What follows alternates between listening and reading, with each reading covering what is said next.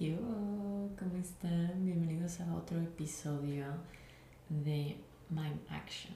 Estoy muy emocionada porque estoy usando como un nuevo programa que a la vez me tiene un poco confundida porque es nuevo, pero estoy tratando de simplemente como mm, empezar a usar algo un poco más diferente.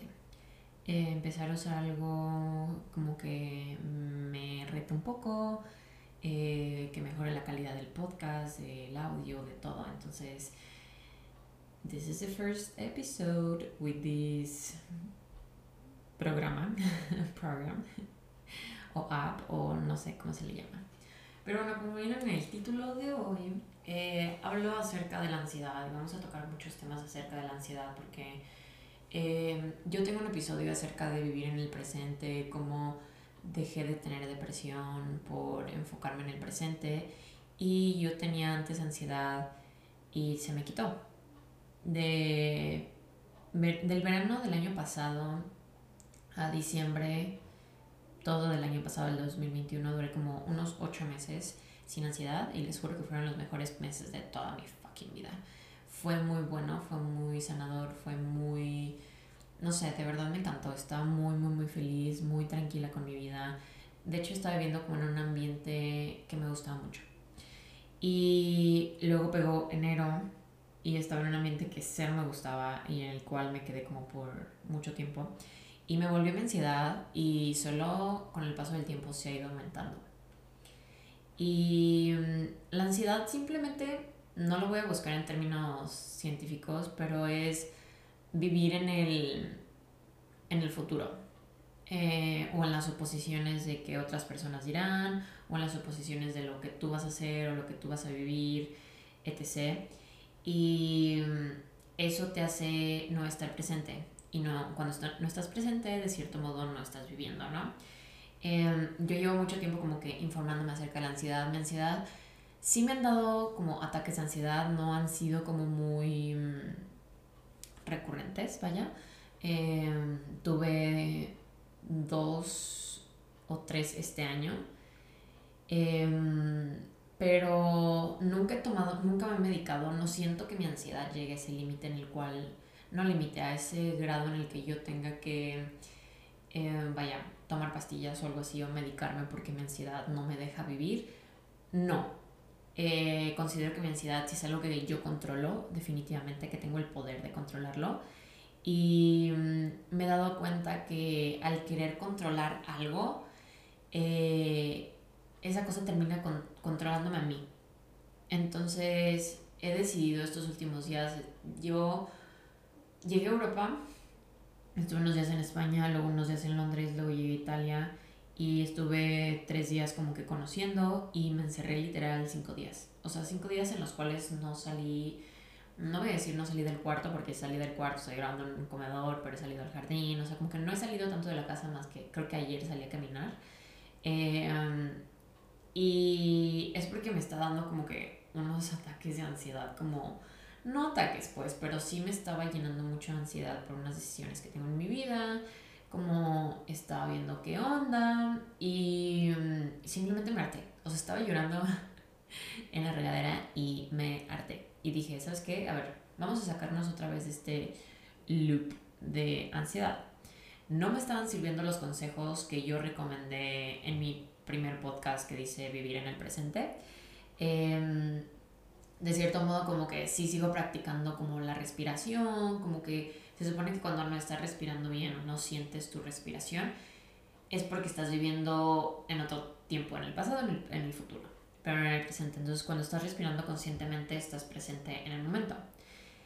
Y bueno, volviendo más al tema, eh, desarrollé como estas pequeñas tácticas que siento yo que me, eh, me van a servir. Sí me ayudaron porque ayer las empecé a implementar en la mañana y después de haber llorado y haber como, no tocado fondo, pues, pero como que llegar a un punto en el que dije, ¿sabes qué? Tengo que, esto tiene que cambiar.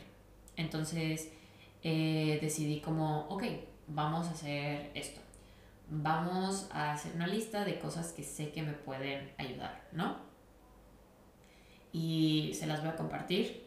Les voy a compartir también una de las cosas específicamente que hice más a detalle Eh, pero antes de esto quiero como que tomar otro tema. Eh, la ansiedad, ya lo comenté, es estar en el futuro. Eh, a mí se me denota la ansiedad cuando tengo muchas cosas en mi plato y no sé cómo manejarlas o tengo decisiones muy importantes que tomar y no sé cómo tomarlas porque me da miedo equivocarme. Me da miedo equivocarme, me da miedo hacer el ridículo, me da miedo como que simplemente como, no quiero decir el fracaso porque siento que sí el fracaso sí viene una parte de la lección, pero sí, me da miedo equivocarme y, to be honest, es algo que he estado trabajando, me da miedo no ser perfecta o no hacer las cosas perfectamente.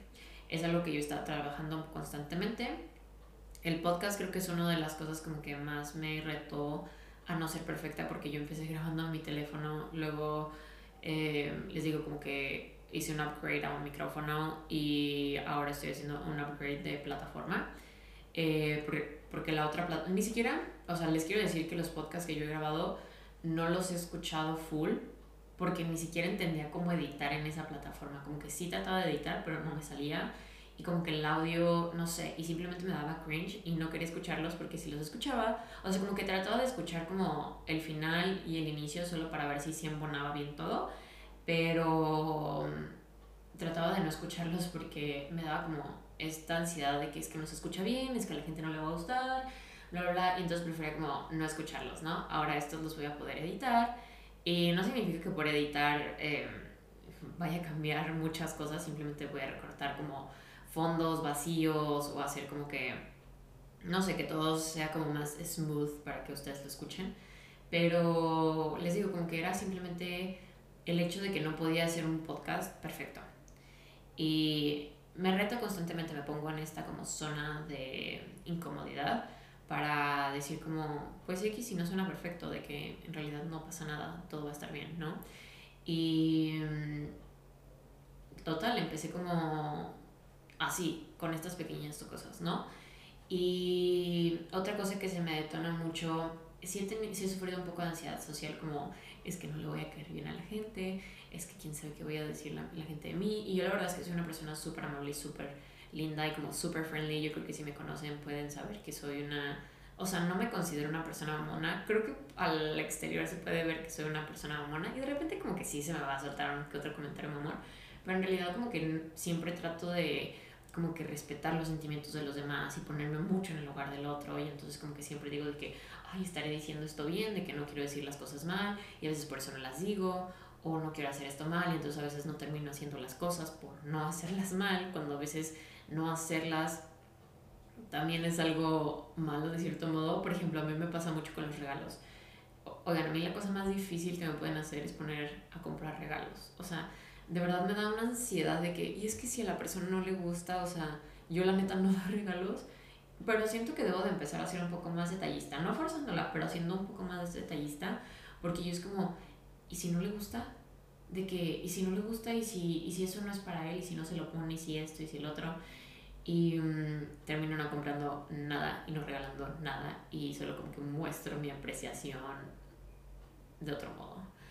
Pero eh, si es algo como que he estado como que tratando de hacer un poco más, porque creo que al final de cuentas creo que las personas les importa más el detalle de, ah, se tomó el tiempo de comprarme esto, o de regalarme esto, o de buscar esto, y mm, no sé, como que ese hecho creo que significa más si me lo pongo o no me lo pongo, pero bueno, eh, ya les comenté unas cosas que les digo que me detonan mucho mi ansiedad, como que decisiones muy importantes, es como, ah, ah, ah, como que todo el tiempo estoy de que pensando cuál va a ser la mejor opción. Y um, me estaba pasando esto, ¿no? Como que, ¿qué voy a hacer? ¿Qué decisiones debería de tomar? ¿Qué, qué, qué debería de hacer con mi vida también? Me entró como un mental breakdown que ya llevaba desde hace unos... Creo que este mental breakdown, como que esta decisión que me ocasiona un, un mental breakdown, lleva varios, o sea, como mucho tiempo en mi vida y creo que por fin lo resolví. Eh, espero yo. Pero sí, según yo ya como que ese mental breakdown, esa crisis existencial ya se ido. Ya se ido. Pero bueno, ahora les voy a compartir mis tips para calmarme, para estar presente, para calmar mi ansiedad, porque creo que también, o sea, no soy la única en nuestra generación, tengo 22 años, puedo hablar por mucha gente que conozco, mucha gente de mi edad o unos años más grande, unos años un poco más chicos, sufren de ansiedad. Y creo que cada vez hay gente que tiene más ansiedad y más ansiedad y más ansiedad. Y bueno, les quiero compartir estos tips. Le escribí una carta a mi ansiedad que se las quiero compartir. Y se la escribí porque siento que la ansiedad es algo que lo vemos como malo. Y por ende como que tratamos de combatir la ansiedad. De luchar contra la ansiedad, de estar como, no, no, no, de que no, no, porque estoy pensando en el futuro, de que no debo de preocuparme, de que bla, bla, bla, bla, bla, bla. Eh, de hecho, bueno, lo voy a tocar más adelante. Eh, les voy a leer la carta que le hice a mi ansiedad. Querida ansiedad, yo sé que podrás estar presente para protegerme de lo que pueda o no pueda pasar en el futuro. Yo sé que puede asustarte el hecho de que las cosas no salgan como esperamos. Yo sé que eso de los cambios te asustan y te hacen sentir y estar en alerta. Yo sé que te da miedo cuando las cosas no salen como lo planeamos, porque ya tienes un plan y lo tienes que cambiar y eso no te gusta. Sin embargo, hoy quiero decirte que todo va a estar bien. Las cosas siempre salen bien para nosotras. Todo lo que no pasa como queremos, podemos superarlo del mejor modo posible. Todo saldrá fenomenal, ya verás. Todo lo que te asusta, porque es desconocida, eventualmente será familiar y puede que te termine gustando. Todo estará bien y estaremos juntas para superar en este mundo para superar todo en este mundo del mejor modo posible. Le hice esta carta a mi ansiedad porque, digo, estoy, como humanizando mi ansiedad y mm, creo que la ansiedad finalmente es como estos pensamientos de querer protegerte. Entonces cuando le escribí esta carta mi ansiedad fue como, ah, como, en realidad mi ansiedad como que solo está ahí para cuidarme, eh, pero yo estoy luchando contra ella y tampoco voy a dejar que la ansiedad controla mi vida solo por protegerme de cualquier inseguridad o cualquier miedo, ¿no? Entonces, como entender que la ansiedad es como un pequeño humanito que está al lado de ti y que lo puedes abrazar y que le puedes decir como, hey, todo va a estar bien, de que no te preocupes, vamos a poder con esto, es como, como, no sé, te sentí muy bien escribir una carta a la ansiedad y creo que si tienes como este como pensamiento o sentimiento un poco conflictivo hacia tu ansiedad, creo que es algo que también te puede ayudar y es algo que highly recommend.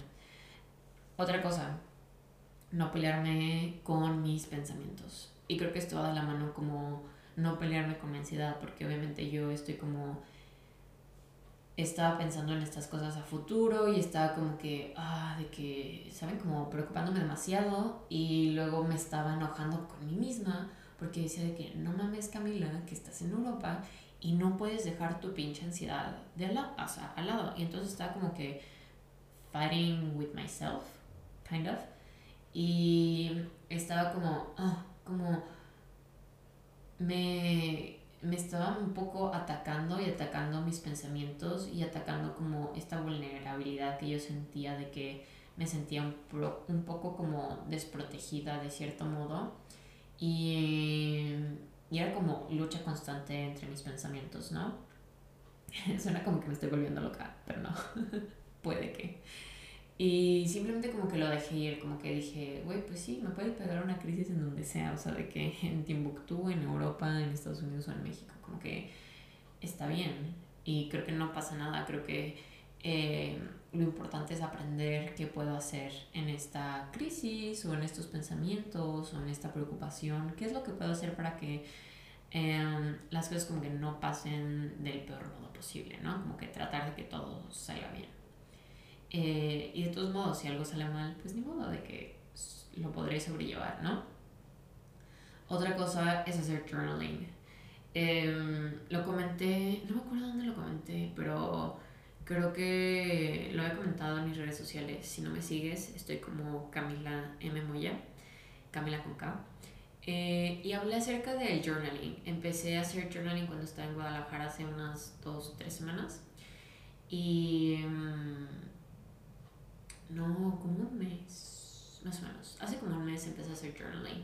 Paré en la semana en la que estuve en Madrid y en Londres. Eh, pero volví otra vez y ahora he estado haciendo de dos a tres páginas diarias. Llevo estos días haciendo esto. Esta semana empecé. Eh, hoy es lunes, pero pues la semana pasada. Y de verdad es que me ha ayudado mucho. O sea, y es algo que espero ya se me quede como hábito, porque es algo como que hago y no hago, hago y dejo de hacer, hago y dejo de hacer. Y ahorita he estado como que encontrando mucha calma y de verdad tomándome esos 5 o 10 minutos para poder escribir en la mañana o durante el día y en la noche. Y simplemente como que escribir, te digo, estas cosas, ¿no? Estas cosas que, que me están rondando la cabeza y que como no las estoy sacando de cierto modo, eh, me están como que girando todo el tiempo en la cabeza. Creo que el journaling es una cosa muy, muy padre para para, les digo, como sacar estos pensamientos de tu cabeza. Yo he hecho journaling desde hace mucho tiempo, o sea, empecé agradeciendo, haciendo una lista de cosas que agradezco, cuando estaba como que mejorando mi autoestima y eso, como que escribía cosas acerca de mí buenas, como que literal un día hice una lista de creo que 100 cosas, 100 cosas buenas de mí. Y no les miento, siento que ya tenía como mucho amor propio en ese entonces e hice 80 sin ningún problema, pero sí eran personas que me dijeron de que, no manches, yo creo que tengo como 20 y yo de que, dude, no digas eso, de que ponte a hacer esa lista y chance haces más, chances batallas más, pero te tienes que sacar 100 cosas buenas de ti mismo. Y mm, suena mucho, sí se puede. Lo leí en un libro, no me acuerdo cuál. Pero bueno, eh, hacer esto de agradecimiento, eh, manifestar, eh, y les digo, últimamente como que antes hacía como prompts, que son como preguntas que puedes hacer para tú contestarlas. Y mm, ahora estoy haciendo como literal lo que se me viene a la cabeza. Como les digo, esa carta, hice esa carta a mi ansiedad, hice una carta a alguien que me lastimó, hice también otra carta en la que estaba muy feliz y estaba muy agradecida por la vida que estoy teniendo y por la vida que eh, he creado en este momento de mi vida. Y como que he estado escribiendo un poquito de todo, ¿no? Como que unos pensamientos, unas confusiones, como que todo, ¿no? Otra cosa que he hecho, que ya lo sabía, ya lo sabía que lo tenía que hacer, es hacer journaling. Perdón, es hacer eh, restringir mi celular. Eso es lo que he hecho últimamente, ha sido restringir mi celular, limitar el uso de redes sociales, notificaciones, etc. Porque sí me he dado cuenta que, por ejemplo, los días que luego, luego agarro mi celular en la mañana son días que estoy pegada al celular. O sea, pegada al celular y como que simplemente estoy pensando en mil, cuarenta mil cosas cuando estoy en el celular porque simplemente nos estamos sobreestimulando. Y de hecho, escuché un podcast, em, dos en realidad, dos podcasts, ahorita se los voy a compartir. Eh, igual se los pongo en la descripción eh, son dos podcasts, uno es de una amiga que se llama Alejaro y otra es de una chava que sigo que se llama Sabrina. Y prácticamente eran episodios acerca hablando un poco como de la ansiedad, ¿no? Eh, el primero, déjenme si los busco, a ver. Siendo el proceso de Alejaro. Y el otro es Sabrina. Ah, multifacética con Sabrina Escobino. Y mm, la verdad es que, wow, como que las dos llegaron a la conclusión de que también está en el celular como que, les digo, estamos sobreestimulados todo el tiempo. Nuestro cuerpo constantemente está soltando dopamina por las notificaciones, por los comentarios, por los likes, por los mensajes, incluso por los mismos videos que vemos. O sea, ¿cuántas veces nos scrollamos en TikTok y solo pónganse en un minuto cuántas emociones pudieron haber sentido en ese minuto? Está muy random, está muy heavy eso. Y mm, total, como que dije, creo que ya es momento de restringir mi celular un poco. Eh, apagué notificaciones de todo, excepto creo que... Mm, no, de todo. Creo que de WhatsApp no, pero en WhatsApp casi no me llegan mensajes, la verdad. Em, entonces por eso como que sí lo tengo prendido porque cuando me llegan es como algo un poco más importante. Pero apagué notificaciones de Instagram y de TikTok de Twitter y creo que de mi email. No estoy segura. No, creo que de mi email no, porque sí, necesito mi email como activo. Pero les digo, no me llegan como que muchas cosas. Y mm, también me restringí uso de redes sociales por tres horas. Eh, llevo dos días. Let's see how it goes. O sea, por ejemplo, ayer hice mucho FaceTime con mi mamá, pero no FaceTime, FaceTime, no se dice de que videollamada con ella por WhatsApp porque ella no tiene FaceTime. Y obviamente, o sea, ahí se me fue de que una hora, ¿saben? De mis redes sociales de uso, ¿no? Entonces como que sí pospuse de que pues 15 minutos y 15 minutos. Y digo, si me paso de los 15, o sea, de las 3 horas, ya sé que esos 15 minutos son más a conciencia de que, bueno, de que voy a entrar solo 15 minutos y me va a sacar. Y se siente bien. La verdad es que me he sentido bien. No estoy usando, por ejemplo, el celular luego, luego de que me levanto y luego, luego que me despierto. Sin embargo, cuando me voy a dormir sí estoy viendo videos de YouTube. Pero la verdad es que mis videos de YouTube me gustan mucho. O sea, no los míos, pues los que yo veo. También me gustan mis, mis videos de YouTube. Por si no sabes, tengo un canal de YouTube eh, estoy como Camila Moya donde subo mis vlogs y ahorita estoy subiendo vlogs de viajes y la verdad es que me encanta. He estado perfeccionando un poco esto de la editada también en YouTube y me está emocionando y gustando mucho. Otra cosa que he hecho, que es como mi cuarta recomendación acerca de cómo calmar un poco mi ansiedad, es tomar acción de algo que tenga que resolver. Normalmente les digo, yo tengo como estas preocupaciones de tengo mil cosas que hacer y decidir y bla, bla, bla. Y entonces como que me puse a pensar, ok, lo puedes escribir o lo puedes pensar, como tú quieras. Yo digo que escribir a lo mejor puede ser como una forma más clara de hacerlo, pero yo lo pensé. Y dije, ok, voy a escribir, voy a pensar en las cosas eh, que necesito resolver. ¿Qué puedo hacer en este momento y qué no puedo hacer en este momento. Entonces es una lista literal de que, ok, cosas que puedo resolver. Llevo tiempo diciendo que quiero como que mejorar mi, mi YouTube y mi, mi podcast y qué otra cosa, como que tenía que organizar unos viajes y así, ¿no? Y, tenía, y luego tengo otras cosas como unas decisiones que no dependen tanto de mí, sino de como de alguien más que sí me afecta, por así decirlo. Y entonces era como, ok. Tipo también otra decisión que, que tenía, esta sí se las voy a compartir un poco más, era, tengo un viaje, o sea, ahorita estoy en un pueblo que se llama Nove, que está cerca de un pueblo que se llama Bassano del Garapa, que es como una ciudadcita un poquito más grande. Tipo, soy de Guadalajara, para mí estos son pueblos todos. y estoy como a una hora de Venecia, ¿no? Y entonces como que estaba viendo de que, oye, pues voy a Venecia, de que o voy aquí o voy acá. La verdad es que los primeros días que estuve en Europa no me administré bastante bien y entonces como que eh, pues saqué así como que mis cálculos porque ya me estaba preocupando mucho por el dinero y entonces como que ya sacando mis cálculos dije, ok, puedo al día máximo gastar esto, que tipo hay unos días como estos cinco días que no he salido como que los conté y no he gastado como que nada en realidad, como que salidas, como que creo que nada más una vez fui a cenar y he estado comprando así de que trenes, pero trenes de 10 euros, ¿saben? De que nada. Y total, pero me está entrando como esta ansiedad de que, yo no tengo el dinero y no tengo dinero suficiente y si ya mejor me regreso. Así como que yo ya estaba así de que a tres de comprar el vuelo a Guadalajara, se los juro. Y, o sea, así, para que vean así, o sea, y tampoco es como que me, o sea, me falte tanto el dinero, o sea, como que eh, simplemente era como que mi ansiedad diciéndome como, ya, de que vamos. Y total, bueno, eh, otra cosa como que tenía que decidir era si yo tengo un viaje como por varios lugares en Italia del 30 al 11 y estaba como yo quería del, o sea como que extender del 11 al 15 hacer algo y el 17 me voy de Italia. Y entonces está como fuck de que y si mejor no hago nada esos días y porque ya no tengo tanto dinero y simplemente pues me voy el 11 en vez del 17 que yo lo tenía planeado y así como que mi ansiedad, ¿no? Y dije, ¿sabes qué Camila? Ahorita no lo puedes decidir porque todavía te falta como el viaje largo que no sabes cuánto en sí te vayas a gastar, de que por qué no te esperas em, a que empiece tu viaje largo para decidir si qué haces, ¿no? Y fue como, ah, órale, de que va.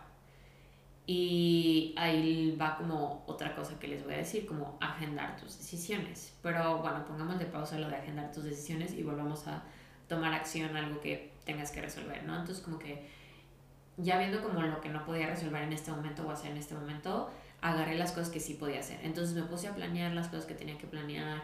Me puse ayer, me perfeccioné en esto del podcast, antier me perfeccioné en YouTube. O sea, mi último blog es el de es uno que hice a Basano del Grappa y a Verona. Voy a hacer uno de Venecia y obviamente los que siguen de otras ciudades a las que voy a ir y los que siguen, o sea, a partir de Venecia los que siguen ya va a ser como una edición un poquito más chida, como que más pro, un poco más de detalles que a lo mejor la gente a simple vista no lo nota, pero una vez como que te metes en el mundo de YouTube y empiezas a editar y como que le metes pasión a eso, te das cuenta que hay gente que le pone como que más empeño a su edición que otras personas. Yo veo como que muchos bloggers de muchas partes del mundo y a veces digo como, ay, como que chido su forma de editar. Siento que está random, como que antes de que yo viera YouTube como que no pensaba, como que simplemente decía como, ah, su video está chido y seguro que está chido y hasta ahí, ¿no? Y me puse como a hacer esas cosas que sí podía hacer en este momento. Y porque siento que nuestra ansiedad es como, tengo muchas cosas que hacer y entonces no hago nada y entonces alimento mi ansiedad, ¿no? Entonces vi un video, literal vi un blog de una chava que decía como, es que tengo mucha ansiedad porque tengo muchas cosas, e, era una blogger también, pero ella es como ya muy, muy grande, una youtuber muy grande. Y entonces decía como, ella creo que es de Michigan y regresó a Michigan y decía como es que tengo que lavar mucha ropa y organizar el cuarto y limpiar el cuarto porque luego me voy a ir de viaje y pero tengo que muchos pendientes que hacer y ella dice en vez de preocuparme por todo lo que tengo que hacer ¿por qué no empiezo a hacer algo y literal dice como que su laundry su o sea como que lavó su ropa que tenía así de que ropa de meses porque había viajado muchos meses.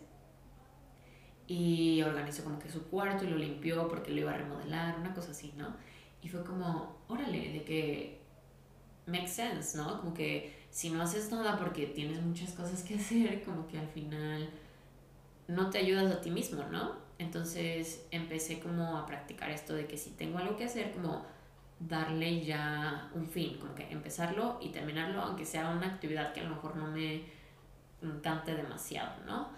Eh, otra cosa, eh, lo comenté, agendar tus decisiones, es como el punto número 6 de cómo he calmado mi ansiedad, agendar mis decisiones. Literal, tomé, tengo como dos decisiones un poco importantes y les puse una fecha en la cual voy a decidir. Y ese día podré tener ansiedad de si tomaré la decisión correcta o no. Sin embargo, no voy a tener ansiedad todos los días hasta ese día, ¿no? Saben como que en vez de tener ansiedad durante 10 días, voy a tener ansiedad solamente un día porque ya le puse una fecha. Como que a lo mejor no voy a eliminar este sentimiento de incertidumbre, de ansiedad, si tomaré la decisión correcta o no. Sin embargo, le estoy poniendo un día y no le estoy dando vueltas en mi cabeza y no me está atormentando el pensamiento hasta cierta fecha, ¿no? Porque es algo que aunque tome la decisión ahorita, como que no puede que al final la cambie hasta el día 10, ¿no? Entonces, no sé si hace sentido para ustedes, pero para mí sí, ¿no? Entonces, agendar decisiones como algo muy importante que tengas que hacer, como, ok, no lo voy a pensar ahorita, porque no, no tengo las herramientas, porque si lo decido ahorita no hace el gran impacto, le voy a poner una fecha. Y literal de que en mi agenda lo agendé, de que este día voy a hacer esto y voy a decidir esto. Eh, otra cosa, que me está costando y que lo estoy haciendo. Aceptar que a veces te puedes equivocar. Este es como mi último paso. Les digo, yo, si saben del enagrama, yo soy el número uno. Yo soy perfeccionista por crianza.